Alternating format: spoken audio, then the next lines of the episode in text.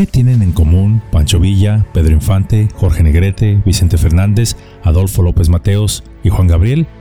Uno fue revolucionario, otros actores y cantantes, e incluso López Mateos fue presidente de México.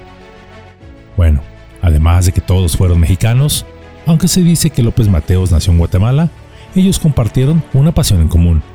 Y no, no hablo de las mujeres, ya que como todos sabemos Juan Gabriel andaba en otras ondas. Hablo de las motocicletas. La imagen de Pancho Villa es de todos conocida. Existen representaciones de su figura en una infinidad de escenarios, a caballo, a pie, con sus amigos, con sus tropas, etc. Al Centauro del Norte le encantaba que le tomaran fotografías o películas de cine. Pero existe una muy particular, una fotografía que llama la atención, en la cual un emocionado Villa aparece vistiendo ropas fuera de lo común de lo que estamos acostumbrados a verlo, donde porta un elegante traje mientras que varios hombres a su alrededor, vistiendo gabardinas y sombreros, lo miran. Al centro de esta fotografía, Villa está tomando los manubrios de una motocicleta. Esta fotografía mostraría una de las pasiones del Centauro del Norte, una pasión que sería el inicio de la caballería motorizada no solo en México, sino en todo el mundo. Hoy deseo hablarles un poco de ello. Es por eso que Yolocamotes tiene el placer de traerles el día de hoy Pancho Villa, el rebelde motorizado. José Doroteo Arango Arámbula, mejor conocido como Pancho Villa, es una figura polémica e intrigante de la Revolución Mexicana.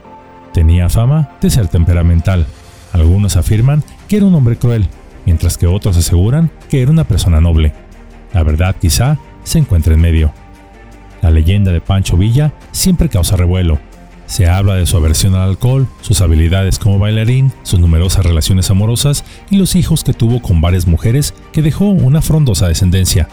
Incluso se dice que su cabeza disque desapareció, aunque hay rumores de que ésta se encuentra guardada en la Universidad de Yale en los Estados Unidos, junto con la del guerrero indígena Jerónimo, en el grupo secreto llamado Skull and Bones, de donde muchos personajes de la alta política de los Estados Unidos han emergido. Pero, Además de todos estos enigmas, se dice que Villa fue el primer biker mexicano, es decir, amante de las motocicletas, así como el creador de lo que a la postre serían todas las fuerzas motorizadas del mundo. El Centauro del Norte llegó a poseer cuatro motocicletas de la marca Indian Scout, las cuales usaba de vez en cuando en el campo de batalla en lugar de su caballo. Tanto le gustaban estos vehículos que llegaría a cambiar a su famoso caballo siete leguas por una de estas máquinas. Las motocicletas preferidas por el Centauro del Norte fueron fabricadas por la compañía Indian Motorcycle, la primera fabricante de motocicletas en los Estados Unidos, y la cual arribaría a México en el año de 1906, cinco años después de que ésta fuera fundada. El modelo favorito de Villa sería una Indian Scout modelo 1921 de 20 caballos de fuerza y una velocidad máxima de 112 km por hora, y alcanzando los 96 km por hora en tan solo 10 segundos. Su afición sería tan contagiosa que incluso su lugarteniente, Rodolfo Fierro, el cual admiraba y estimaba a Villa quizá un poco más de lo normal, se le vio el 23 de junio de 1914 usando una de estas motocicletas en la batalla de Zacatecas. Algunos afirman que la primera motocicleta Indian que tuvo el Centauro del Norte se la regaló un estadounidense, mientras otros sostienen que se la robó precisamente a un estadounidense, mientras decía, Esto no es mío, pero me gusta. No obstante, haciendo a un lado cómo la obtuvo, de lo que sí estamos seguros es que Villa fue el primero en utilizar una motocicleta con propósitos militares activos, y no solo porque las empleó en sus propias acciones de guerra, sino que también fue perseguido en ellas, iniciando lo que sería el uso motorizado oficial en las Fuerzas Armadas. Villa llegó a afirmar a sus tropas que pusieran mucha atención, pues les decía que las máquinas serían el futuro de la guerra, donde éstas no se cansarían, no necesitarían dormir, no enfermarían o se lastimarían, siendo más fuertes y veloces que cualquier caballo, y pudiendo llegar más lejos y más rápido en una de ellas. En el año de 1916, el ejército de los Estados Unidos llevó a cabo la llamada Expedición Punitiva, donde las tropas estadounidenses ingresaron ilegalmente al país con el objetivo de capturar a Villa, esto como represalia porque este había atacado a la población estadounidense de Columbus, Nuevo México, donde Villa descendió sobre el pueblo con 500 de sus hombres en una batalla que duró seis horas. Pero también es justo señalar que Villa no hizo esto por puro gusto, sino que lo hizo en venganza por haber sido estafado cuando un comerciante estadounidense con raíces de la tierra prometida, de nombre Samuel Rabel, le había vendido balas de salva en lugar de balas reales. Esto hizo que Villa perdiera muchos hombres en una batalla. Así que Villa, al intentar que las autoridades estadounidenses capturaran al estafador, éstas alegaron que no podían hacer nada, por lo que el revolucionario decidió hacer justicia por su propia mano. La expedición punitiva involucraría a 10.000 soldados estadounidenses, incluyendo unidades motorizadas que exploraban el terreno mexicano. A las fuerzas militares estadounidenses les había llegado por ahí el chisme de que Villa usaba una motocicleta para abrirse paso en terrenos difíciles, ello para poder atacar a sus enemigos. Hasta ese entonces las motocicletas se habían empleado por los ejércitos para labores sencillas, como transporte de correo o mercancías, pero nunca en el campo de batalla, por lo que el ejército de los Estados Unidos y a la poste del mundo decidieron copiarle a Villa, equipando a un grupo de caballería con motocicletas de la marca Harley Davidson, modelo J, la cual alcanzaba velocidades de hasta 110 km por hora y era la competencia directa de la Indian Motorcycle.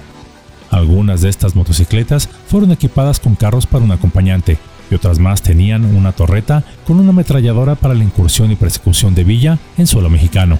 Pero a pesar de todo, es decir, de los aviones, las motocicletas, los perros y los soldados, Villa logró esconderse y no fue capturado. Encima de ello, las fuerzas estadounidenses sufrirían una estrepitosa derrota que les infligieron las fuerzas militares mexicanas en la batalla del Carrizal, donde una escuadra de soldados mexicanos hizo huir a una numerosa fuerza militar estadounidense. Y si esto fuera poco, fueron humillados en un pueblo cuando una maestra de escuela, encolerizada por ver a tropas en suelo mexicano, comenzó a aventarles piedras, y donde todo el pueblo siguió su ejemplo, convirtiéndose rápidamente este enojo en un diluvio torrencial de piedras, botellas y dos o tres balazos que causarían varias bajas a las tropas estadounidenses. Algunos soldados de esta expedición afirmarían que en ocasiones y a la distancia pudieron escuchar las carcajadas de Villa que se burlaba de ellos por no poderlo capturar. Y si estas humillaciones fueran pocas, la mayor de ellas sería que las motocicletas estadounidenses internadas en lo profundo de la sierra en territorio mexicano no pudieron ser abastecidas de gasolina, por lo que se convirtieron prácticamente en fierros inútiles, y los cuales tuvieron que ser sacados del país a fuerza de mulas. Aunque los Estados Unidos aprenderían de este humillante episodio, llegando a la conclusión de que las motocicletas habían probado su eficacia en el campo de batalla, por lo que para el siguiente año, cuando este país ingresó a la Primera Guerra Mundial y para que no se repitiera lo acontecido en México, perfeccionaron el suministro de combustible para su maquinaria bélica. Desde entonces, el uso de las motocicletas ya no se empleó tan solo como apoyo, sino en combate directo. Cuatro años después de este acontecimiento, Villa, en el año de 1920, cansado y desilusionado de la grandiosa y gloriosa gesta revolucionaria, firmaría los acuerdos de Sabinas, donde entregó las armas y se retiró a una hacienda que el gobierno había confiscado en nombre de la justicia y la paz social, ello para darse la villa, en agradecimiento por servicios prestados. No obstante, Villa moriría asesinado en una emboscada en el año de 1923, cuando éste iba hacia una fiesta familiar.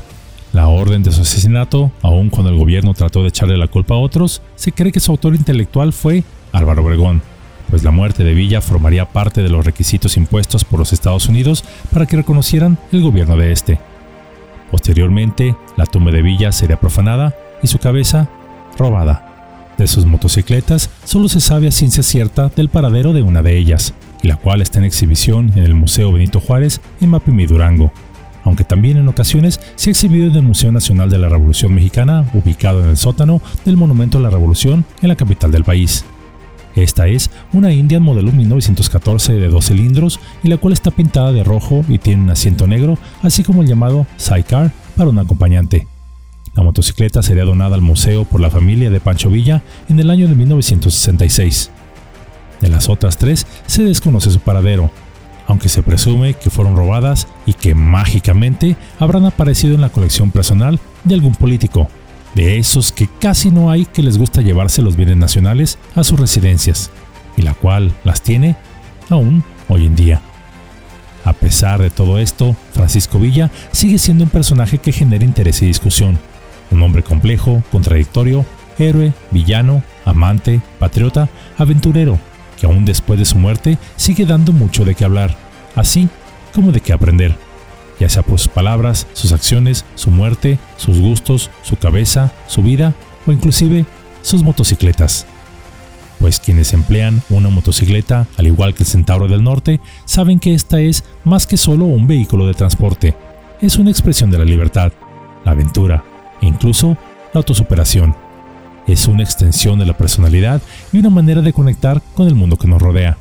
La pasión por quienes practican el motociclismo puede interpretarse como una búsqueda de la libertad, ya que su conductor puede explorar nuevos lugares y experimentar nuevas estaciones, lejos de las limitaciones de una vida cotidiana.